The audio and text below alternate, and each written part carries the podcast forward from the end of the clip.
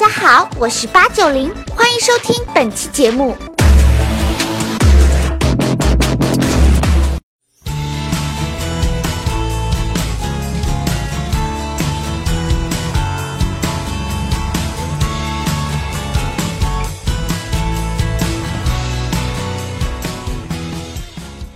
世界如此喧嚣，真相何其稀少。大家好，我是吴晓波，欢迎大家再一次来到吴晓波频道。吴老师如此喧嚣，能听懂的何其稀少。大家好，我是八九零。最近这几年啊，中国的财经界有一个名词，叫做风口理论，就是每隔一年到两年，随着商业模式和技术的变化，会出现一个新的风口，然后呢，所有人往那个风口去拥，站到那个风口的人呢。即便是头猪，它也会飞起来，叫做风口理论。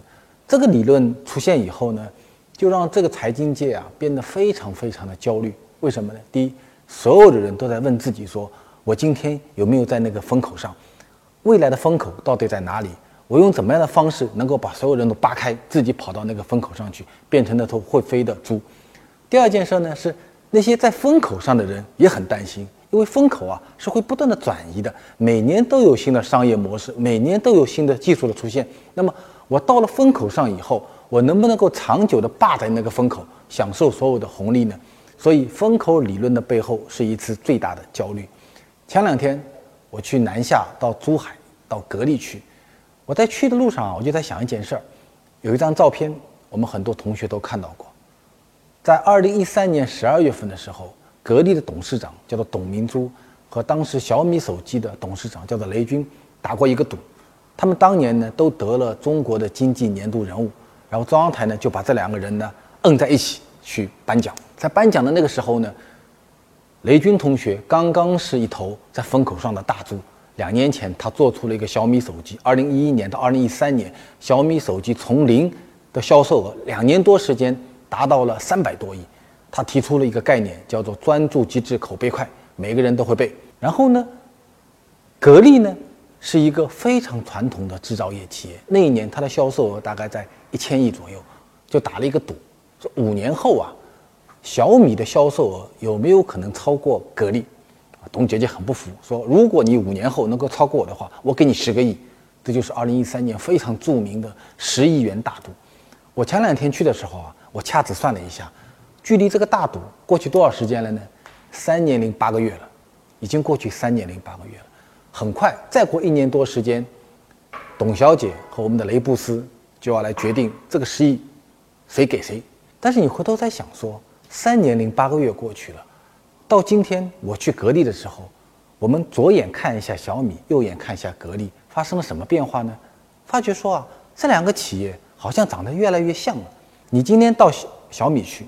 去跟雷军谈，我过两天会去见雷军，他不会再跟你谈专注机制口碑快了，他跟你谈什么呢？说啊，我二零一七年小米最大的成绩是什么呢？我的小米的这个手机啊，在功能上和三星比、和华为比、和苹果比，已经达到同一个水平了。然后呢，小米生态链做了很多的企业，从马桶盖到电饭煲，到电视机，做了很多的企业。然后我每一个企业都有技术上的创新。然后，如果你到格力去呢，格力会跟你说什么呢？说我在过去的三年多里啊，我顺应了移动互联网的变化。你看，我们跟天猫、跟京东达成了很多战略上的合作。今天的董小姐已经成为中国实业界最大的网红了，她的网红水平一定不比雷布斯要低。所以你看，三年多过去，一个站在风口的公司，它变得很焦虑，说我还能不能再继续站在这个风口呢？三年多前。雷军和董明珠打赌的时候，董明珠讲过一句话，他说啊，咱们做企业是什么呢？好像种一棵树，有没有？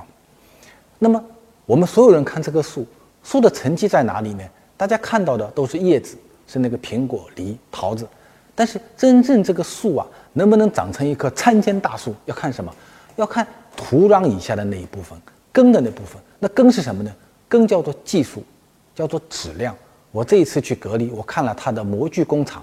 看了他的压缩机工厂，看了他的两个国家级的实验室和一个机器人的工厂，所以这个是在土壤下面的那一部分。但是他说，你小米能够起来，下面那部分好不好我不知道。但是你主要靠着上面那个叶子那两个果实，一年多后，当这个五年的十一大赌到期的时候，我们来看小米和格力这两棵大树，我们不但要看它们的叶子和果实长得好不好，同时我们更关心的是什么呢？是它们的土壤下面的根基到底长得扎不扎实？这是我们在过去几年看到风口理论一个非常真实的投影。今天啊，你如果坐飞机到广州的时候，下了广州机场，你会看到一个景象，有很多的广告。这些广告呢，都是中国的家居企业投的广告，因为广东省是中国家居行业最大的一个省份。然后呢，所有的家居公司都在打一个概念，叫做全屋定制啊，就是我卖的不是一个沙发，不是一个床，我卖的是什么呢？是你这个家庭的一个解决方案。全屋定制这个概念最早提出来的那个企业叫做上品栽培，它也是我们吴晓波频道在过去几年转型之战中重推的一个企业。这家企业的创始人。他原来是做软件的，他是帮那些家居公司啊做一个软件的系统，做着做着，他发觉说卖家居赚不到钱，啊，每个人的家庭，他的厨房、他的卧室、他的卫生间的家具需求是不一样的。他说，我有没有可能通过一台电脑，通过反向定制的方式来为消费者做服务？所以在过去的三年多里，全中国所有的家居行业中，上品栽培的成长性是最快的。如果你今天到这家企业的体验中心里去看的话，你会看到一个景象：是所有的那些家居顾问坐在这样的一台电脑前面，然后呢，打开电脑给你看，说你们家有多大平方呢？客室二十五平方，卧室三十五平方，卫生间五平方，然后输入到这个电脑里面，然后生成一个解决方案可以给到你。甚至呢，它是可以说你戴一个 VR 的头套，然后呢，就可以立体的三百六十度的呈现一个家庭的出现，一台电脑。把整个家居行业彻底给击穿掉了。今年，上品宅配在主板市场上市了，已经变成了一家超过百亿级的一个企业。所以你看，它是一个占到了风口的一个企业。但是今天，你如果到广东去到那些家居企业的话，你会发觉说啊，全广东乃至全中国的家居企业都跟上品宅配长得很像了，都变成了一个体验中心。都出现了一些顾问坐在电脑前面问你说：“你们家的客厅多大？你们家的卫生间多大？”所以你看，一个风口变成了整个行业的一个平均的指数。我这一次去，去到了中国最大的一个家居公司，叫做欧派。欧派的老总叫做姚良松，欧派也是今年上市的。姚良松就跟我说：“说吴老师，你们三年多前推上品栽培的时候啊，我们都非常的惊艳，都到李连柱那个公司去做调研。三年多后，今天。”吴老师，你到我们欧派来调研，我可以告诉你说，我们今天的整个一个信息化系统，比当年的上品栽培还要好。三年前我们看到上品栽培为什么很惊慌呢？因为我们都在用算盘的时候，它突然间会用计算器了，所以我们算盘打得再好，怎么也打不过它，所以它营造出了一个巨大的一个风口。但是当你这个风口营造完以后，我今年做多少？我今年做五十个亿，所以。我也会去买一个计算器。你买了一台电脑，我买了一台比你更好的电脑。我这套系统啊，你三年前建的，我现在三年后建一套系统，你可以把一个沙发的生产线打穿。我现在不但把沙发的生产线能够信息化系统、智能化系统把它打穿，我造一个六层楼的大楼，啊，从沙发开始到床到轻具到所有的东西，我都能够一次性的通过信息化系统来完成。所以，一个企业的风口，三年后会变成所有企业的一个风口。这就是风口理论对一个行业击穿的另外一个故事。再给大家讲一个故事，在两年多前的时候，我写过一篇文章，叫做《去日本买只马桶盖》。当时中国的很很多中产阶级啊，疯了一样的跑到日本去买马桶盖。我写这篇文章的时候，全中国的马桶盖的销售额，一年在二零一四年度，大概在三十万只左右；一五年呢，到了一百万只；一六年呢，到了两百万只。现在呢，每年中国马桶盖的销售量大概在两百五十万只左右，所以我在卫浴企业去啊，他们看到我都看到财神爷一样的一个行业增长了很多的倍。但是你会发现说，当中国这个市场一个马桶盖行业由三十万只变成两百五十万只的时候，一个我们非常熟悉的景象又出现了，就是大家都开始打价格战了，所有的企业都打价格战。所以今天所有在智能卫浴行业的企业又变得非常的焦虑，两年多前突然间被一篇文章所引爆出来的一个大的风口，在今天呢，好像又被摊平掉了。所以，如果在今天你要去卖一只马桶盖，你说我能够卖到八百八十八块钱，或者另外一个人说我能卖到六百六十六块钱，你觉得有钱赚吗？没钱赚。所以呢，你必须要让这个已经被摊平的风口重新形成一个新的风口。不久前，有一家日本公司推出了一个新的马桶盖，他说啊，你做这个马桶盖坐上去以后啊，你会非常的舒服。但是所有的马桶盖坐上去你都会很舒服，但是我有一些不同的功能，我能干什么呢？你坐上去以后，我能告诉你说你现在的心跳是多少，我能告诉你说你现在的体脂是多少。你今天的尿液浓度是多少？我所有的这些数据都通过两个传感器传到云端去，然后这叫马桶盖吗？这个马桶盖已经变成了你每天早上的健康管理的入口。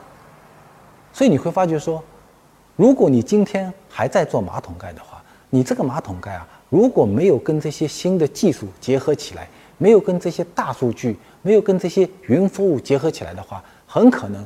两三年前的风口，今天又重新的被彻底的摊平，所以我们说，一个企业的敌人是谁？企业的敌人是技术，技术的变革会把我原有所有的竞争优势全部给切除掉。你也可以说，这个敌人是一种新的商业模式，商业模式可以改变企业和消费者之间的关系。你可以说，这个敌人是我的对手，他看到了我没有看到的。行业发展的方向和一个新的风口，但是最终最终，一个企业的敌人是谁呢？实际上是你自己。风口的理论使得任何一个企业的创新的幅度被彻底的压窄。我们原来说一个产品从开始研发到试产，进入到市场，进入半衰、退出或者重生，大概需要两年到三年的时间。今天呢，可能是十二个月，可能是。十八个月，所以每一个企业在这样的过程中，都会面临如何捕捉风口以及进行自我迭代这两个任务同时的发生。我们今天讲了空调，讲了马桶盖，讲了家居，你们想，这都是一些非常传统的行业。我们吴晓波频道每个礼拜的几十万、上百万的听众中，有很多是企业家朋友们。有些企业家觉得这几年好像这个世界离我很远了。啊每天都是新的技术，AI、区块链、大数据，它跟我有什么关系呢？那么我这个行业有没有被淘汰呢？其实，经历了这几年转型升级的发展以后，你会发觉说啊，在今天的中国，其实是没有什么传统行业的。你说家居行业传不传统？你说卫具行业传不传统？你说空调行业传不传统？那么为什么这些人能够获得重生呢？他们最关键的是掌握了新的技术和掌握了新的工具。PC 电脑行业在过去的几年里已经进入到了一个平稳成长的时期，特别是二零一零年以后，随着平板电脑和智能手机大规模的普及，我们说还有人用这个 PC 电脑吗？但其实你去想啊，它是一个传统行业还是个新兴行业呢？电脑行业从一九四零年代走到今天，可能 PC。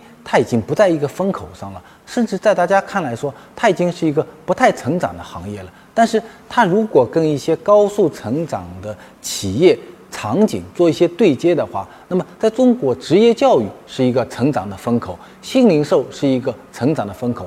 他们的进步啊，都需要一些新的工具的应用。所以，当这些 PC 电脑公司、软件公司和这些新的风口行业进行对接的时候，我们看到新的。化学反应的效果出现了，所以对很多中国的中小企业来讲，不断更新你的工具，不断更新你的电脑，它不是你的成本，你知道吗？它是什么呢？它是你提高效率的一种方式和手段。在我的理解中，所谓的风口，所谓互联网对传统产业的迭代，在根本的意义上，实际上只跟一个名词有关，它叫做效率，就是你怎么能够利用这些新的技术和新的工具来提高你的效率。归根到底，你剥去所有的风云、所有的泡沫和新鲜的名词，它的底层那个东西都叫做效率。能够提高效率的，就是真正的创新；而不能够提高效率的，就是你是头猪，跑到最大的那个风口上，你该飞不起来，还是飞不起来。比如有一家叫云宝商门的公司，它是一家互联网公司，它是通过一套信息化的集成解决方案，解决全中国成千上万家那些鸡毛小店、零售店、互联网加，我们今天讲新零售这样的一个变革。你们各位想，作为一个鸡毛小店，作为一个零售店，它的存在形态可能在未来未必有大的变化，但是它跟新零售有什么关系呢？它就需要能够让自己的现场的这种场景和互联网革命有一个迭代，所以云宝商盟提供的是一套解决方案。然后呢，这个解决方案落地到每一个鸡毛小店、每一个零售店的时候，它都需要一台高性能的电脑。这个电脑能够把这个店所有的进销存、所有的数据能够集成在里面。那么，这个高效能的电脑。实际上就好像一个工具一样，让一个非常传统的鸡毛小店、零售店能够跟得上新零售的整个一个浪潮。中国有一家公司叫做达内教育，它是一家在纳斯达克上市的中国做职业教育的第一家公司。它有很多线下的教室，这些教室呢，很多职场人去学习。他之前用的这个电脑呢，是一个非常笨重的、非常大的机箱的电脑。那么最近呢，他进行了一个大的改革，他把所有的电脑都改造成了一批迷你电脑。这个电脑呢，它的能耗就非常的低，它占的空间就很小，它的机箱非常的小，散热就很少，噪音就很低，就非常的省电。一个教室原来可以坐三十个学生，那么换了这个迷你电脑以后呢，它就可能坐四十个学生。那么这个公司它的效率就得到了极大的提高。这些 PC 产业这几年的一个变化，它能够适应整个中国新的商业环境和新的商业模式的迭代，其实啊都是基础于两点。第一呢，它实现了硬件公司和软件公司实现了一个技术上的迭代；第二呢。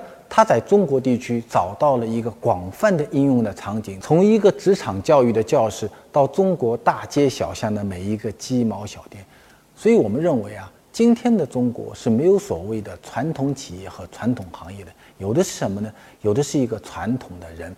如果在三年多前，那个雷军和董明珠进行 PK 的那个晚上，如果在过去的三年多里，雷军没有在技术上进行。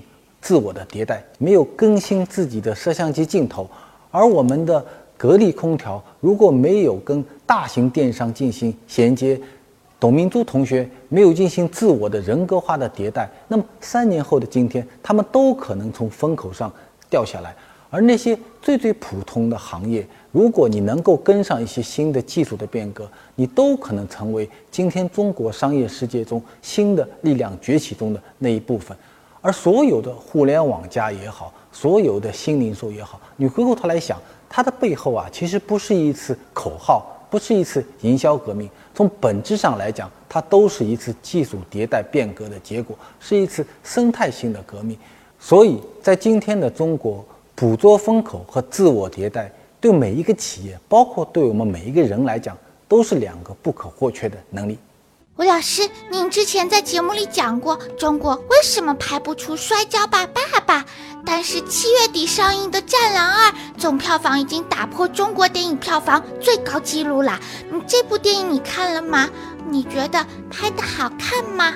我看过这部电影，我觉得这部电影，呃，从头到尾它是一个硬汉片，而且它在制作层面上跟好莱坞的呃制作非常的接近，我觉得是挺好的电影。另外呢，最近这段时间，中国的跟周边几个国家的矛盾比较激烈，然后它又是在八一建军节前后播出，我觉得整个天时地利，再加上整个电影的品质，使它到达了一个新的高点。我觉得是部挺好的电影。吴老师，支付宝和微信现在都推出优惠政策，鼓励无现金交易，但是也引起了央行的关注哦。无现金的市场背后有没有什么风险嘞？我觉得你中长期看，人类一定会进入到一个无现金的货币时代。但是在这个过程中，之所以有关部门，特别是央行的一些地方的分行，会通过口头通知的方式来降低这个步伐呢，是因为无现金运动对现在的银行的现金货币体系造成了太大的冲击，所以它在是在一个正在快速前行的汽车上面踩两个刹车。但是它并不会终止这个时代、这个国家，包括全世界向数字货币化转型的一个决定性的方向。谁也改变不了这个方向。吴老师，您觉得创业需要合伙人吗？什么样的人才是好的合伙人呢？我觉得创业需要合伙人。合伙人，呃，我觉得，呃，腾讯当年创业是有五个合伙人，他们都有各自的性格，有的很沉静，有的很活泼，有的喜欢呃打理 IT 以外的一些事务，比如说对法律啊、对公共关系啊很熟悉。有的人呢就是一个宅男，所以我觉得合伙人最好的合伙人是一些能力和性格都形成互补关系的合伙人。其实最糟糕的合伙人是大家都很激进，或者大家都是宅男。这样的创业其实挺麻烦的，所以要找到一个跟自己能够互补和性性格形成重大冲突的那个人，当让他来当你的合伙人，然后大家聚在一起是因为什么呢？是因为我们有一个共同的梦想要去实现它。